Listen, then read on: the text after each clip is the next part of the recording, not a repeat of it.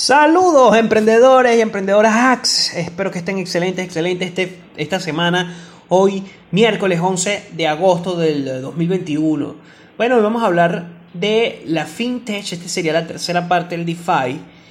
Pero quiero, recuerden que el próximo programa voy a hablar de la tecnología financiera o fintech, que es una revolución muy importante que ha tenido el mundo de las finanzas, que es algo que tenemos que tener muy, muy en cuenta principalmente por todo lo que conlleva esto, pero que no necesariamente está directamente relacionada con el DeFi o las finanzas descentralizadas. Y básicamente eso va a ser el programa de hoy.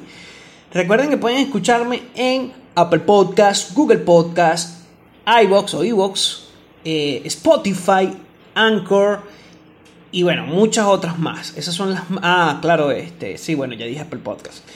También pueden escucharme en mis página web, en mi página web que es emprenderhacks.com, allí está en la sección podcast, todas las series de podcast, lo pueden escuchar de manera didáctica y sencilla.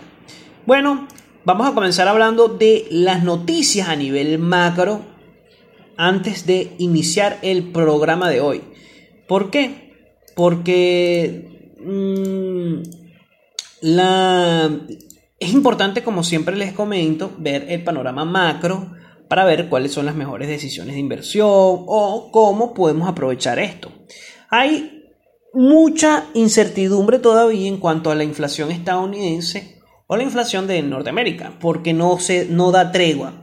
El IPC, que es el índice al precio del consumidor, subió a más 5,4% en julio versus un 5,3% que se venía del mes anterior y continúa en niveles no vistos desde los años 90, es decir, los máximos de la inflación siguen. Hay mucha preocupación, pues tenemos que preocuparnos a largo plazo. Bueno, sí y no. Ahora, ¿cómo se digiere esto? Si no, no necesariamente la inflación estadounidense se vaya a prolongar, no, no es necesariamente eso, pero, pero las políticas macroeconómicas que están tomando de la impresión de dinero puede repercutir muchísimo en el largo, en el mediano largo plazo principalmente, porque puede haber una devaluación de la moneda más importante del mundo y un desbalance en cuanto a la manera en cómo conocemos realmente eh, la economía. Esto también lo dijo Rey Dalio, porque si la economía norteamericana entrara en una recesión, a diferencia de la economía china, que está en la etapa de crecimiento, lo más probable es que existan eh, potencialidades de que haya una, un cambio de paradigma en cuanto al, al, modelo económico y como hay alternativas por la parte del blockchain y todo lo demás, puede que haya como que formas de solapar esos desbalances. Pero lo que es cierto es que hay un reset a nivel mundial en cuanto a todo lo que tiene que ver con la economía, todo lo que tiene que ver con las finanzas globales. Entonces, como la Fed no ha logrado su meta del de tener una inflación alrededor del 2% y esta sigue aumentando y ellos continúan teniendo las tasas de interés a cero y ellos además continúan, eh, cuando hablo de ellos hablo de la Fed, continúan comprando bonos de deuda a empresas como Apple, eh, lo cierto es que esto genera una burbuja inflacionista o una presión inflacionista, una burbuja muy grande, muy elevada que para en los mercados financieros y que puede traer dificultades a la hora de, que por lo menos se suban las tasas de interés, principalmente mayores dificultades a aquellas empresas que tienen mayor deuda. Ahora, en cuanto a la tasa de la buena noticia, entre comillas, es que la tasa subyacente o inflación core está afloja a más 4,3% versus 4,5%. Recuerden que la inflación core excluye todo lo que tiene que ver con energía y alimentos, pero está, mm, digamos que es una medida, es una es un indicador macroeconómico que no, no está bien tomarlo literal, tomar, tomando literal. Entonces la presión en los precios podría durar más de lo esperado. Y ahí es donde viene la reflexión de Ray Dalio. Si no saben quién es Ray Dalio, eh, es el, em, uno de los, le llaman el Steve Jobs de las finanzas, innovó mucho en el área de las finanzas y los fondos de cobertura. Maneja el fondo de cobertura más grande del mundo, fue CEO por muchos años de Bridgewaters, que es el eh, fondo de cobertura más grande actualmente. Entonces, este, bueno, el de verdad que el análisis que dio Ray Dalio fue bastante interesante. Esto tiene repercusiones en algunos sectores y se compagina directamente con el modelo que él indicó de All Weather. Ya les voy a comentar exactamente cómo es que se llama. Se llama All Weather Strategy, en donde saber cuál es lo que, digamos que cuál, en dónde tenemos que invertir o qué porcentaje tenemos que invertir en cada una de las de los sectores o rubros que existen dependiendo de el ciclo económico, porque hay un ciclo de subida, de auge y un ciclo de caída. Si las medidas económicas monetarias en Estados Unidos se siguen reproduciendo y siguen haciendo este tipo de medidas, podemos ver una recesión muy grande en la economía más grande del mundo. Ahora, los salarios hora medio crecen a un ritmo de más 4,7% en julio versus más 3,8%. Esto también viene alimentado por la inflación. A mayor masa monetaria, mayor cantidad de...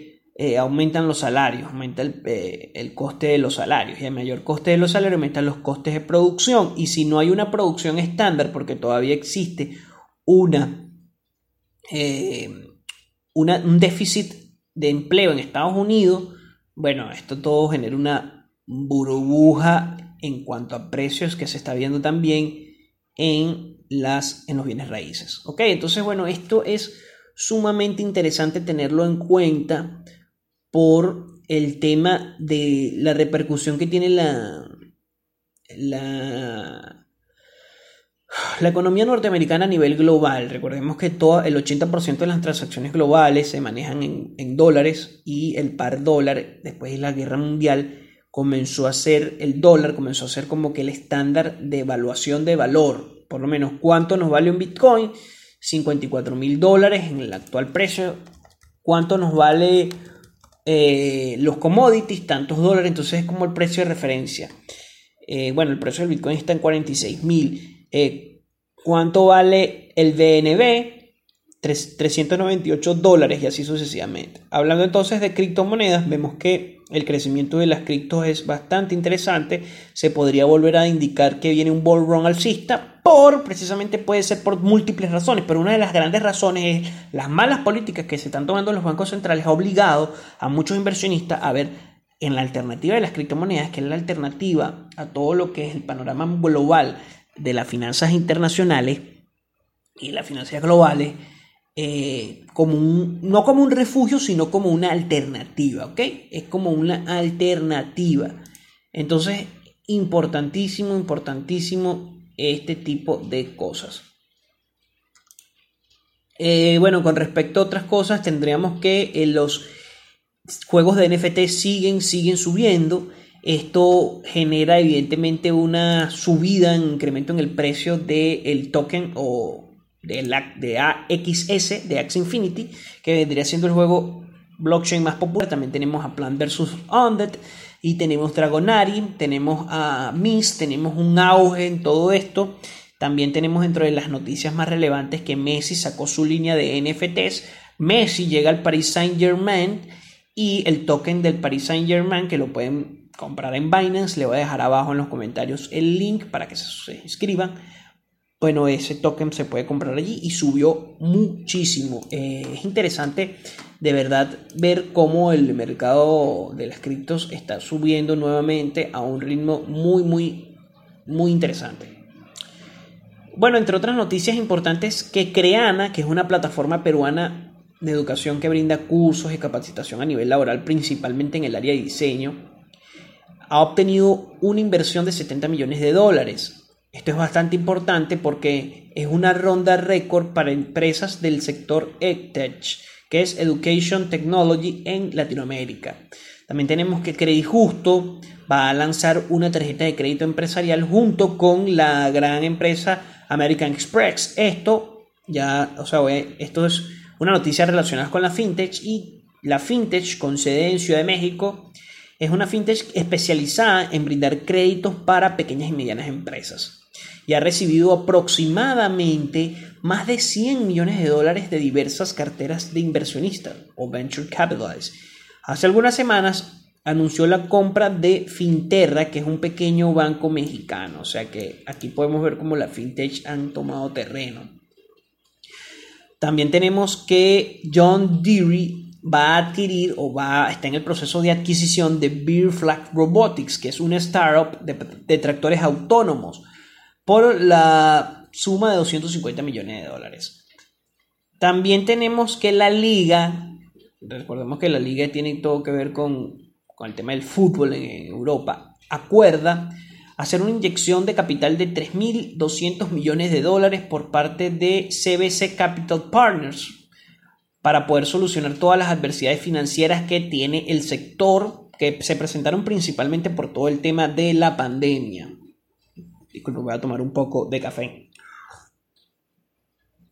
Entonces, bueno, todo el tema de la pandemia generó evidentemente que los ingresos que puedan obtener el fútbol durante ese tiempo haya disminuido. Entonces esto generó algunos, mm, digamos que, cambios dentro de todo lo que tiene que ver con la, con la dinámica del fútbol, con la dinámica eh, de los equipos de fútbol en Europa, generando estos cambios como que Messi se va del Barça y todo esto. Entonces será la primera vez que un fondo de inversión privado va a operar una de las más relevantes competiciones de fútbol profesional en Europa. La liga va a crear un nuevo negocio y tomar el control de la mayoría de las actividades, en el que el CBC Capital Partners tendrá una participación de aproximadamente el 10%. Además, el acuerdo tuvo una valoración a la liga o valoró a la liga en 28.400 millones de dólares. Esto es bastante interesante. También tenemos con respecto al sector de la industria aeroespacial, que lo tomé bastante en consideración en el podcast pasado, Virgin Galactic anunció que va a abrir una reapertura de la venta de boletos para viajar al espacio. Esto cambia o acelera todo esto de la conquista del espacio, los viajes comerciales, todo lo que se tiene en relación a cómo se puede obtener revenues a través de los viajes espaciales. Y esto va a incentivar muchísimo, muchísimo todo lo que tiene que ver la industria aeroespacial y los intentos de llegar a Marte por parte de SpaceX con Elon Musk a la palestra. Entonces los precios van a comenzar, los boletos tienen un precio mínimo de 450 mil dólares. Evidentemente esto está destinado para la población con un alto ingreso, pero esto puede cambiar a medida que se comience a invertir más en, eh, en la accesibilidad de la industria aeroespacial. Ajá, Ahora un punto importante y esto lo vamos a esto lo vamos a sacar o vamos a hacer como que puente para todo lo que tiene que ver con DeFi, finanzas descentralizadas y fintech. El CEO de JP Morgan, que aunque se ha tomado muy escéptico y bastante, bastante alejado o adversario incluso de las criptomonedas, comenzó de manera muy discreta a ofrecer a sus clientes de la banca privada la posibilidad de invertir en algunos fondos de inversión en cripto que son bastante cuidadoso, cuidadosamente seleccionados. Entonces esto, como les comenté, está trayendo cambios importantes en el nivel financiero. Este, por todo el tema de, de que se necesita, se necesita evidentemente un cambio o una opción por todas las malas políticas que están teniendo los bancos centrales a nivel global. Bueno, ya tenemos que, fíjense la política que está utilizando Estados Unidos, es la política de, toman como ejemplo la política de los helicópteros que reparten dinero en las calles. Pero estas políticas se han demostrado históricamente que no son las mejores. El caso de Zimbabue, el caso de la Alemania posguerra, el caso de Venezuela, son emblemáticos porque si, se, si, si realmente la impresión de dinero fuera la solución de la pobreza, ya no existiera la pobreza. No existiera. Y países como los anteriormente, eh, como los anteriormente mencionados, no tuvieran altos índices de pobreza, pero más bien lo que ha generado es que el valor propio de la moneda, al ser tan sencillo adquirirlo, baje. Entonces ahí viene donde la escasez es lo que puede medir el valor de algo o que se le puede generar más valor mientras más escaso sea un bien o, algo. O sea, esto de verdad que es bastante preocupante más que el, eh, digamos que la forma y tampoco tampoco es que el Banco Central Europeo o el Banco Central, el, Banco en China, los bancos chinos, el Banco Central chino no es que estén tomando las mejores políticas. Entonces, como el dólar es la moneda que equipara y balanza todo el valor a nivel global, es como que la, el punto cero, como el punto cero para saber cuánto vale o cuánto no vale algún, algún bien específico o activo financiero, ha generado, bueno, incrementos en el índice SP500. Aunque, por ejemplo, ha habido muy buen rendimiento de ciertas empresas, también existe este tipo de desbalances macroeconómicos interesantes. Bueno, ahora vamos a hablar de la diferencia entre DeFi y FinTech. Si no has escuchado mis especiales de DeFi, que son finanzas descentralizadas, te invito a que lo hagas. Está en la parte 1 y la parte 2. Escucha ambas para que puedas entender mejor este podcast. Y recuerda que si quieres que siga brindando información de calidad mes de semana tras semana, mes tras mes, te invito a que compartas este programa con tus allegados, con personas que les puede interesar este tópico, con aquellos que puedan verse beneficiados con eh, este tipo de información. Y así es la única forma que puedas, para que, que estás apoyando de una manera bastante, bastante directa al podcast. Emprender Hacks. Recuerda también seguirme en mis redes sociales. Bueno, entonces tendríamos que las fintech o las finanzas descentralizadas, perdón, perdón, me equivoqué, discúlpeme. Tendríamos entonces que las finanzas descentralizadas están tomando, eh, es una alternativa al modelo bancario tradicional. En, la actualidad, gracias a toda la tecnología, a los avances tecnológicos en cuanto a la tecnologías de información, comunicación, eh, las, las tecnologías contables, las tecnologías incluso del blockchain y la sistematización de la big data ha permitido que el crecimiento en las finanzas haya sido muy, muy, alto a través de Internet. Por ejemplo, tendríamos entonces empresas como PayPal con un crecimiento impresionante, empresa, hay muchas otras empresas, incluso latinoamericanas o startups latinoamericanas como Nubank, que han tenido crecimientos espectaculares. Esto precisamente por todo lo que tiene que ver con... Ya, espérense un momentico.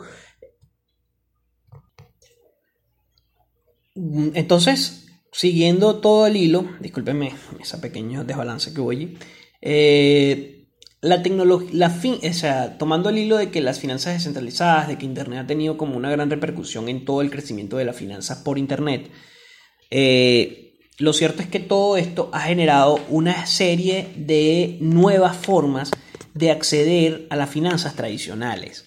La fintech ha permitido, junto con el DeFi, principalmente más el DeFi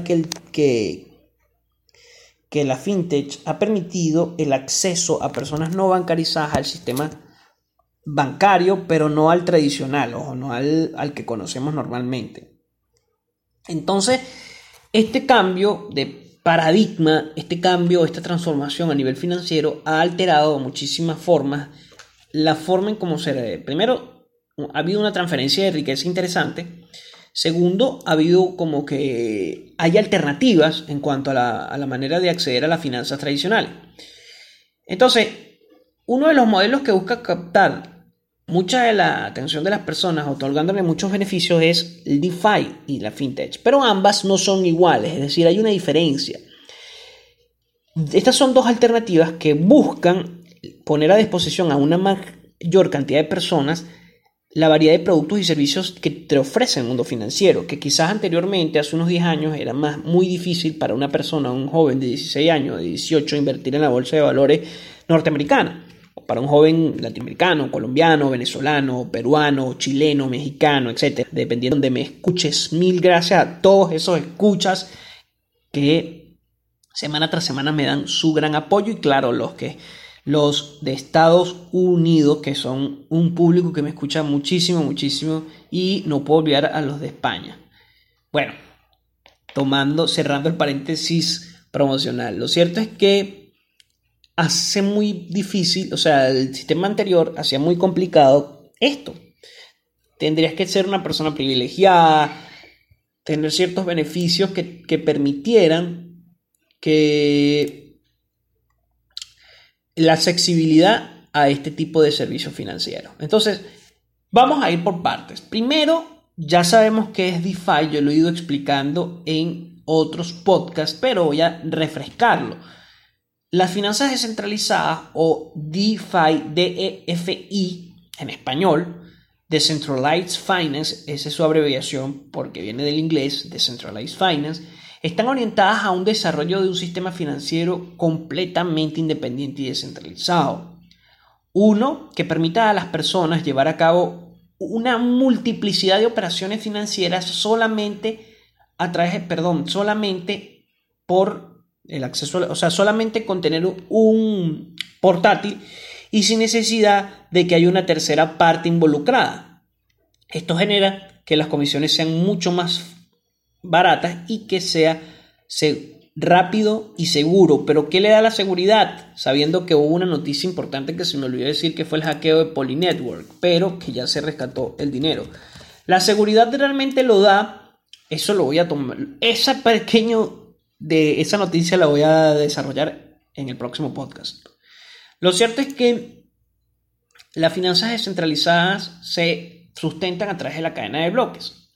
Esto permite un gran avance principalmente al acceso a las personas no bancarizadas o a la dificultad que tienen muchas personas de acceder al sistema bancario normal o común y la transaccionalidad del dinero a nivel global. Entonces, ahora las fintech son tecnología financiera o viene de financial technology. Básicamente son empresas que se encargan de poner a disposición de sus clientes una multiplicidad de servicios y eh, productos financieros basados en la tecnología. Productos que le permiten llevar a cabo diferentes transacciones financieras de una manera más rápida y segura. Por ejemplo, puedes tener diferentes en una misma cartera, tener diferentes eh, formas de, destinar tu dinero. Una para ahorrar, una para pagar facturas, eh, puedes pagar los servicios públicos a través de allí, puedes comprar acciones, puedes eh, remesas a través de servicios de finanzas, puedes incluso pedir préstamos de manera más rápida, puedes comprar, puedes tener o acceder a una tarjeta mm, de crédito prepagada digital sin necesidad de plástico, o sea, te da una serie de opciones bastante innovadoras, bastante interesantes. Es verdad, o sea, dentro de la similitud es verdad que ambas o ambos modelos son innovadores y poseen ciertas características similares, como que están involucrados o están directamente relacionados con las finanzas, ya que utilizan las nuevas tecnologías de información y comunicación para lograr esto. ¿Ok? Este tipo de modelos hace que se, se, se haga más eficientes los procesos burocráticos anteriormente que se necesitaban hacer anteriormente para, por ejemplo, abrir una cuenta bancaria o acceder a un crédito. Hoy día esto hace que sea mucho más rápido y este grado de rapidez lo hace mucho más eficiente, disminuyendo los costos que conllevan a realizar el mismo tipo de transacciones pero a través de métodos tradicionales. Sin embargo, es importante indicar que las DeFi se enmarcan en un modelo mucho, muy diferente porque se basa en un modelo principalmente descentralizado en donde la comunidad es quien sustenta el proyecto, en donde la interacción sea directa entre las partes, a diferencia de las fintechs que son intercentralizados que dependen de un tercero para llevar a cabo las mismas operaciones. Por ejemplo, si tú quieres pedir un préstamo, un micropréstamo o quieres tener una tarjeta de crédito prepagada, tienes que acceder a una plataforma bancaria que esté regulada donde hay una serie, o sea, en donde es una empresa realmente que se, o sea, la empresa es quien maneja todo esto. El DeFi no, no del todo, es decir, hay DeFi en donde, por ejemplo, PancakeSwap, para darles un ejemplo, en donde el mayor tenedor de cakes es Binance. Y bueno, Binance, eh, PancakeSwap es de Binance. Entonces, es, es semi-descentralizado, pero también vemos que la tenencia de esos cases está en el exchange de Binance y que corresponde a muchísimas otras personas, no todo lo tiene una misma persona. O sea, hay elementos descentralizados, pero también hay elementos que tienen eh, a la centralización, es un poco más en el punto medio. En cambio, las fintechs son totalmente centralizados y tú tienes que depender de un tercero para que eh, para gestionar todas las, diferentes transacciones que vas a realizar dentro de la misma plataforma. El caso, por ejemplo, de Uphold, hay una gente detrás, hay una compañía detrás que se encarga de que esto sea factible y no hay posibilidad de que comunidades, una comunidad fuera venga y desarrolle dentro de la plataforma de Uphold. En cambio, Ethereum sí lo tiene. En cambio, Binance Smart Chain sí tiene esa posibilidad. En cambio, eh, XLM también tiene esa posibilidad de que tú puedas desarrollar explicaciones de la tecnología financiera o de las finanzas descentralizadas sin necesidad de pertenecer a la corporación propiamente dicha. Entonces, básicamente tendríamos que la fintech son los modelos financieros tradicionales que buscan una digitalización. Se basan, se basan principalmente en instituciones encargadas de llevar a cabo diferentes tipos de procesos transaccionales a nivel comercial, tanto nacional como internacional, pero respondiendo al modelo tradicional de la banca. Eh, por ejemplo, todos los leyes establecidos o emanadas por las leyes o los entes encargados de regular esas transferencias fuera del país. Un modelo que lleva en nosotros muchísimo tiempo y que trae consigo también diversos inconvenientes y también diversos, este, diversos tipos de, de dificultades, principalmente como el tema de la burocratización o que todo depende de un tercero o la monopolización del dinero bueno, esos son múltiples de los, son varios de los dilemas que tiene la banca tradicional. Entonces,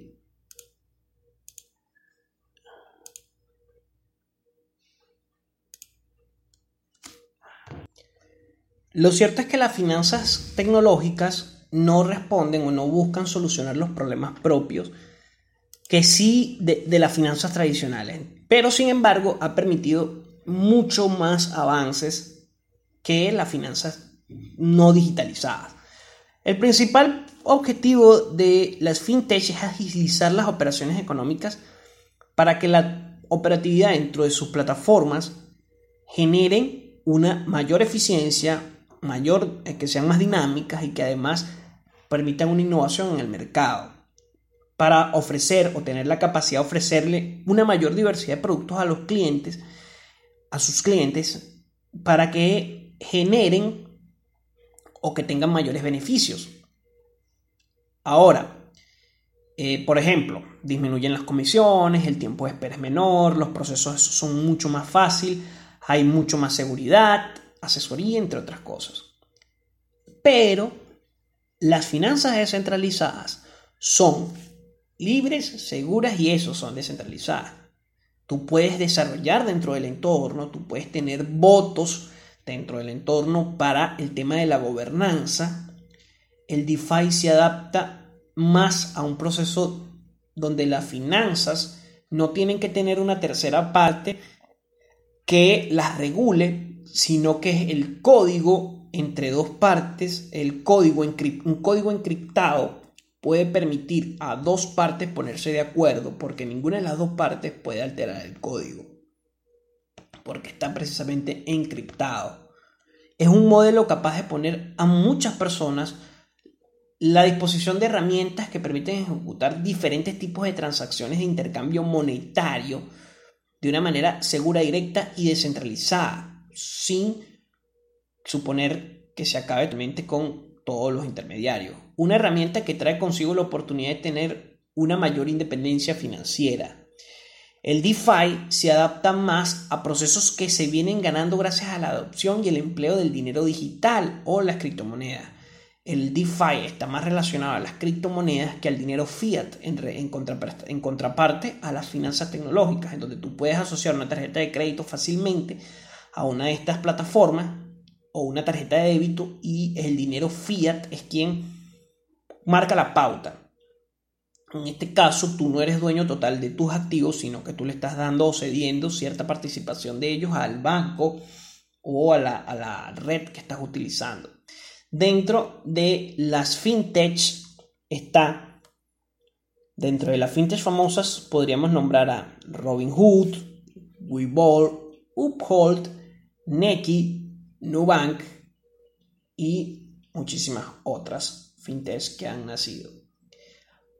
Vamos cerrando el programa de hoy para que no se haga tan largo. Voy a nombrar ciertas diferencias entre el fintech y el DeFi. Entre el DeFi y el fintech. El DeFi es una herramienta financiera que permite el desarrollo de aplicaciones descentralizadas sin necesidad de que tú estés dentro de una empresa. En cambio, el fintech son empresas que hacen uso de esas nuevas tecnologías para mejorar o digitalizar la banca tradicional. La DeFi hace un apoyo de préstamos solamente en criptomonedas a sus miembros para el desarrollo de aplicaciones independientes propiamente de cada persona, mientras que la fintech te permite un asesoramiento de apalancamiento a través de préstamos en moneda fiat o tradicional para ejecutar planes y proyectos. En cuanto al DeFi, te da una interacción directa entre las personas que van a llevar a cabo los diversos intercambios sin necesidad de, un de una tercera parte que, que sea el juez, sin necesidad de una tercera parte que sea el juez. En cambio, en la fintech te da un apoyo, una manera conjunta para el desarrollo de operaciones financieras en donde ellos van a ser esa tercera parte. El DeFi hace uso de la tecnología de blockchain para registrar todas las transacciones y generar una mayor transparencia y confianza, mientras que la fintech trabaja con un software centralizado que le permite registrar y llevar a cabo todos los procesos y transacciones dentro de la propia empresa, dueña de ese software. Dentro del DeFi está que el uso eh, hace uso de un código abierto, lo que permite el desarrollo de la misma por parte de la comunidad, mientras que el fintech tiene una licencia de uso del software. El software vendría siendo privado. El DeFi no se encuentra sujeta a leyes gubernamentales que pueden frenar su expansión, mientras que el fintech sí cada, eh, en este punto es sí y no. Es decir, claro que, la, que las regulaciones de las criptomonedas vienen, pero la parte es que es mucho más laxa por el tema de que es más abierta. Y el DeFi, el DeFi busca acabar con las barreras impuestas en la banca tradicional que cuarta la libertad para ejecutar transacciones directas, mientras que la fintech no da esa total libertad. Si tú no tienes la mm, cuenta bancaria en Estados Unidos, si tú no tienes ciertos requisitos, tú no vas a poder utilizar muchas aplicaciones de la fintech. En cambio, cualquier persona en el mundo con conexión a Internet y conocimiento puede acceder a las plataformas DeFi. Lo cierto, y para concluir, es que ambas plataformas buscan solucionar problemas que están relacionados con sus nichos específicos. En el caso del DeFi, dan un vuelco a las finanzas tradicionales. En el caso de la fintech, buscan digitalizar la banca tradicional. El próximo programa vamos a hablar más sobre la fintech, pero vamos a hablar más sobre empresas fintech específicas. Por lo menos Nubank, Neki, PayPal, etcétera, etcétera. Voy a hablar de muchas otras. La idea es conocer estos modelos de negocio y ver qué se puede plantear dentro del ecosistema de las finanzas tecnológicas. O la tecnología financiera, perdón. Espero que te haya gustado este podcast. Recuerda darle like, darme un comentario y si quieres saber más, visitarme a emprenderhacks.com. Espero que te guste y no te olvides de compartirlo. Gracias y nos vemos la semana que viene con un nuevo episodio. Para cerrar, Quiero decirles que gracias por estar hasta el final y que bueno, este es el episodio número 80 de Emprender Hack. Gracias, son 80 episodios. No voy a decir ininterrumpidos porque no ha sido así, pero son 80 episodios desde el número 0 al número 80.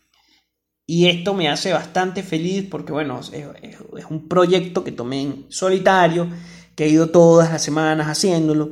Y bueno, es básicamente una forma de ayudar a mi comunidad, de darles contenido de valor. Comencé hablando de algunos tópicos, hoy día doy información de valor junto con noticias y eso es mucho más dinámico. Y bueno, recuerden que si quieren dejar algún comentario, si quieren pertenecer al WhatsApp de Emprender el Podcast o si quieren pertenecer a estos chats para brindarles más información uno a uno, pueden dejármelo en los comentarios y suscribirse.